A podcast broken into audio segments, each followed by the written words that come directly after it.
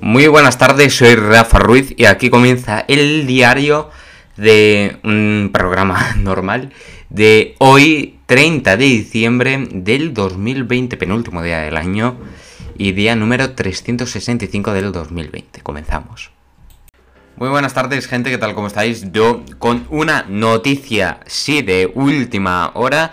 Salvador Villa, candidato del PSC en las elecciones de Cataluña, según nos ha podido confirmar la sexta, el ministro de Sanidad será el candidato del PSC en las próximas elecciones de Cataluña el próximo 14 de febrero. El actual secretario general de los socialistas catalanes, Miguel Iseta, eh, no se va a presentar y ha decidido dar un paso atrás. Y mm, va a dejar paso al actual ministro de Sanidad, que será el nuevo candidato del PSC a la Generalitat de Cataluña. Según nos ha confirmado la sexta en exclusiva, el ministro de Sanidad será el candidato del PSC en las próximas elecciones de Cataluña el próximo 14 de febrero. Este asunto se va a analizar en una hora en la ejecutiva de los socialistas catalanes y sobre el que dará detalles el propio Salvador Villa a lo largo del día. Su fuente es de la ejecutiva mm, federal del Partido Socialista y Z trasladó a mediados de noviembre su secretario general, al secretario general del PSOE, Pedro Sánchez, su intención de no presentarse. Salvo terremoto o problema cardíaco agudo, seré candidato, aseguraba Miguel Iseta. Pasado mes de septiembre, Miguel Iseta aseguraba en más de uno de Onda Cero que salvo terremoto o problema cardíaco agudo va a ser candidato. Además, en esta entrevista afirmaba que el papel que está adquiriendo Salvador Villa le hace muy imprescindible en Madrid y tenía el convencimiento que le nombrarían candidato a presidir la Generalitat de Cataluña. Desde el PSC las fuentes señalan que Miguel Iseta ha explicado a sus colaboradores que el partido no necesitaba para estos comicios un buen candidato como podría ser él, sino un candidato ganador. Entiende que ese es el ministro y secretario de organización de los socialistas catalanes. Por eso, desde explican desde el socialismo catalán con esta apuesta no se busca solo mejorar resultados, sino lograr los votos suficientes para ganar los comicios. La decisión de Miquel Iseta, según explican las fuentes de la ejecutiva del PSOE, la conocía el núcleo duro del partido, la vicesecretaria general del PSOE y el responsable de organización y ministro de Fomento y la vicepresidenta primera del gobierno y el responsable de coordinación territorial Santos Cerdán. Insisten en que se trata de una decisión tomada por IZ en primer término que ha llevado después a la decisión orgánica de que sea ella el candidato en los comicios catalanes. Los socialistas han mantenido hasta hoy el secreto sobre la decisión porque ayer el mismo Illa, en una entrevista en televisión española, insistía en que el candidato era Miquel Iseta. Interesante, interesante noticia. Así que ya sabemos que Illa va a dejar de ser ministro de Sanidad. Con esto comenzamos los titulares. Comenzamos los titulares hablando sobre Cataluña, que ha sumado Casi 100 muertes y más de 3.700 contagios en un solo día. Aumenta la presión hospitalaria con 44 ingresados más que elevan a todo el total a 1.820. Sin embargo, baja la, velocidad de contagio de 1,09 a 1,03 y el riesgo de rebrote de 343 a 328. La madre de la vacuna de Pfizer cree que haremos vida normal a finales de verano. La bioquímica húngara Katalin Karikó fue una de las primeras científicas en proponer el uso de ARN mensajero en los años 90 que ha permitido elaborar la primera vacuna anti-COVID. Cree que en verano podremos volver a la playa a la vida normal.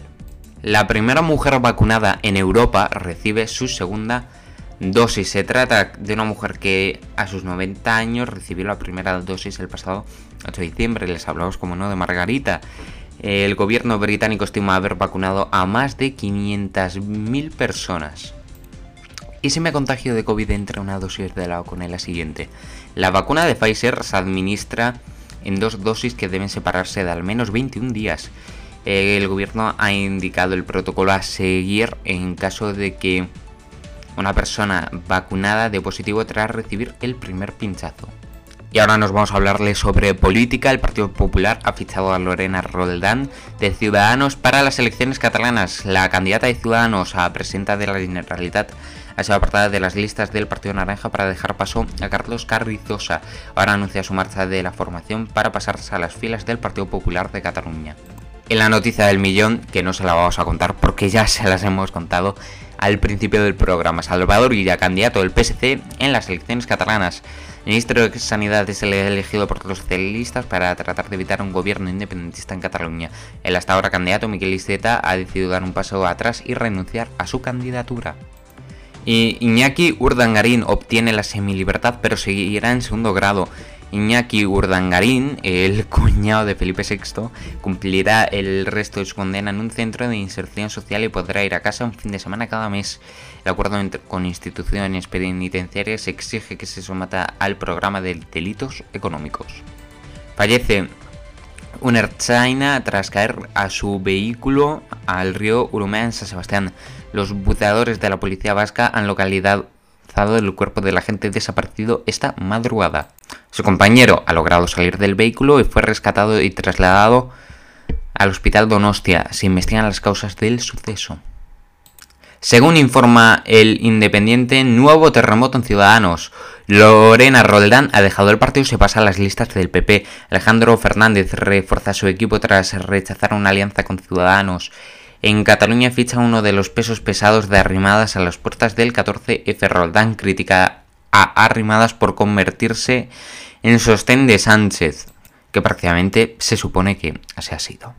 Duro revés para Inés Arrimadas cuando apenas resta mes y medio para las elecciones catalanas del 14F. La ex candidata, la candidata a la presencia de la Generalitat y portavoz de Ciudadanos en el Parlamento y en el Senado, Lorena Rondland, ha anunciado que abandona todos sus cargos en el partido para integrarse en el PP catalán como número 2 bajo las órdenes de Alejandro Fernández. Roldán fue apartada de la carrera para presidir la Generalitat en favor de su ya ex compañero Carlos Carrizosa, pese a haber ganado las primarias por aplastante mayoría en la región. El motivo que se esgrimió desde la dirección del partido fue el de la necesidad de ofrecer una candidatura con un cargo exclusivamente público para los comicios que no fuese identificado como un candidato de siglas que mm, difume cualquier idea de partidismo, puesto que Roldán ocupaba ya un puesto en el Senado en el Comité Permanente del Partido para favorecer una hipotética alianza constitucionalista con el PP y con el PSC que finalmente quedó en nada. Después, la, la portavoz adjunta de Ciudadanos se ha colaborado, se ha cobrado su vendetta. Me cuesta reconocer ciertas decisiones adoptadas por la ejecutiva del partido, muchas de ellas tomándose de forma unilateral, escribe en su carta de despedida el de acto de Carrizosa por parte de la cúpula del partido, tal y como informó este mm, medio, eh, me refiero, el Independiente, ha provocado un polvorín de críticas a nivel interno por suponer un ataque sin ambages a uno sin ambajes a uno de los principios fundamentales del Partido de la Libertad, en este caso de elección por parte de los militantes. Roldán confirma que la decisión que dejara de ser candidata fue totalmente impuesta por la permanente y nada que ver con ningún consenso.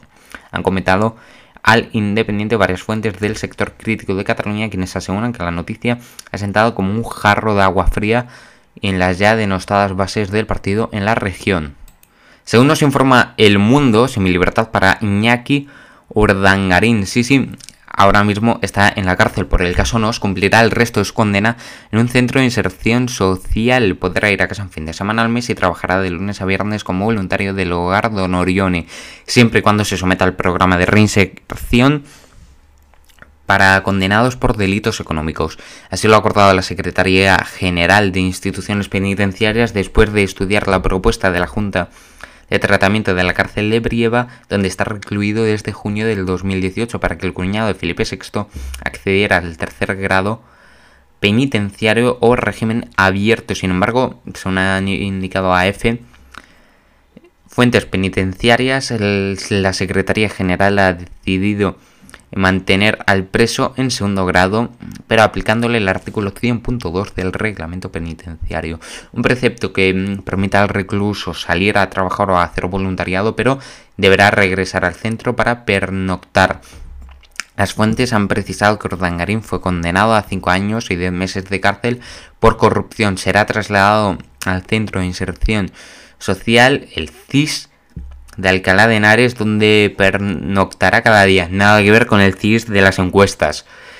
Eso sí, en lugar de los tres días a la semana que ahora acude al hogar Don Orión en la localidad madrileña de Pozuelo de Alarcón para hacer labores de voluntariado, lo hará de lunes a viernes. Y han hallado restos osos de una mujer desaparecida en Canarias. Agentes de policía y guardia civil tratan de localizar el cuerpo de la mujer de 60 años en una zona de invernaderos del municipio de Galdar. Una tercera persona dio la voz de alarma a los agentes que buscaban también a la pareja de la mujer desaparecida.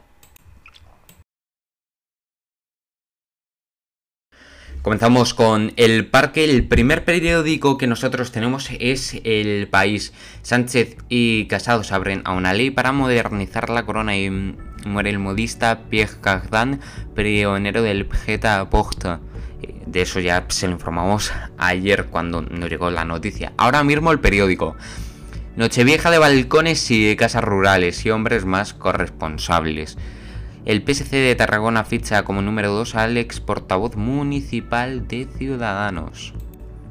Y el periódico, la portada de ABC, 2020, el año de la pandemia, confinamiento, virus, muerte, crisis, teletrabajo, distancia social, alarma, restricciones, coronavirus, palabras que resumen un año para olvidar el término que engloba a todas. COVID 19, que ha sido pues la palabra del año.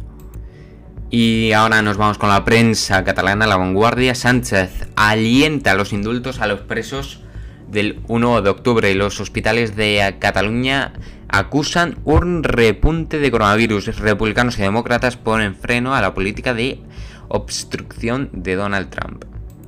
Y ahora nos vamos con el periódico de Ibiza. Llega la vacuna.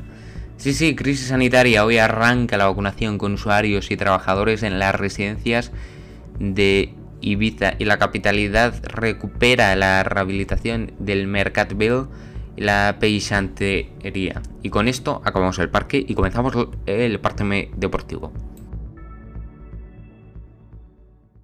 Comenzamos los deportes, no con al 100% buenas noticias, perdón, Perdón, perdona, es que mm, ha habido un pequeño fallo. Eh, comenzamos los deportes con estas noticias, son sobre el Barcelona.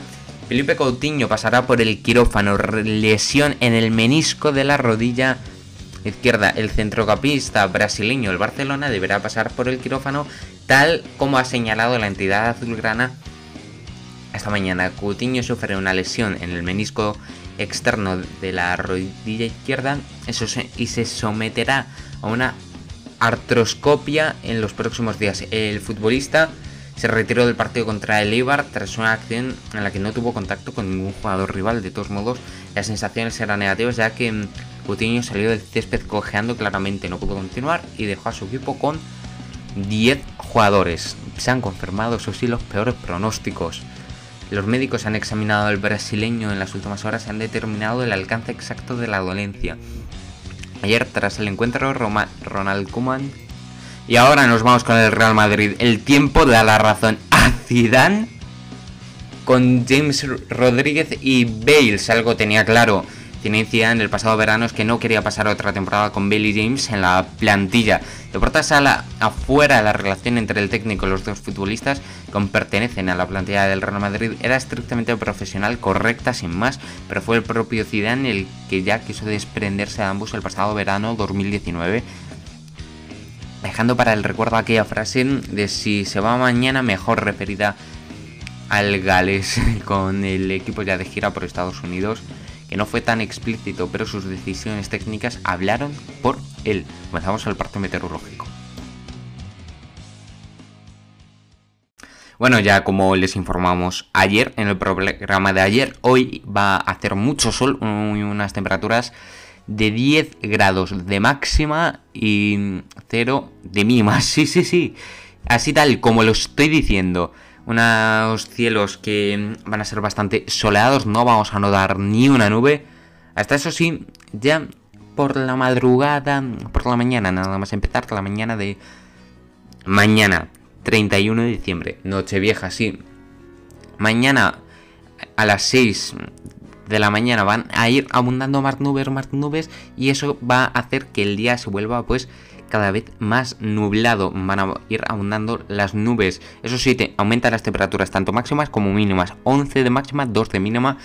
Y mm, eso, a las 5 de la tarde es cuando ya empezaremos a notar las precipitaciones. ¿Va a haber precipitaciones? Sí. Van a abundar chubascos dispersos por la tarde y también podemos notar algo de cielos despejados por la mañana. Eso sí, que para las uvas no va a llover. Eso ya está confirmado. Para las uvas no va a llover. Y cada vez los cielos se van a ir poniendo más despejados hasta que ya el viernes tengamos un día no tan soleado como hoy, pero en el que se pueda abundar bastante el sol, los cielos despejados, pero también podemos encontrar nubes, temperatura máxima de 9 grados y una mínima de menos 1. Va a haber heladas. Hoy es 30 de diciembre, penúltimo día del año y último programa normal que nosotros vamos a hacer de este 2020. Un programa relativamente especial, ¿no? El que vamos a tener mañana, que va a ser pues un repaso del 2020, un repaso del año, en lo de la palabra 2020, como ya he dicho, como ya decía, eh, en el parque que lo estamos analizando, lo de las portadas, lo de las portadas de la del ABC que ponía em, un montón de palabras que englobaban una entera que ha definido este 2020, COVID-19, coronavirus. Esa es la palabra, esa es la palabra del año. Pues mirad, hoy ahora mismo os voy a hablar de lo que ha sido este año. De lo que ha sido, no para mí, sino lo que ha sido este año para todos, seguramente. Bastante agobio. ¿Por qué bastante agobio? Pues por lo del COVID. En la normalidad normal era prácticamente pues hasta el día 11 de marzo, que fue cuando se decretó la pandemia por coronavirus. Lo del 8 de marzo, una manifestación de eso, mejor ni hablar. Y nada, pues el día 14 es el día en el que nos confinaron.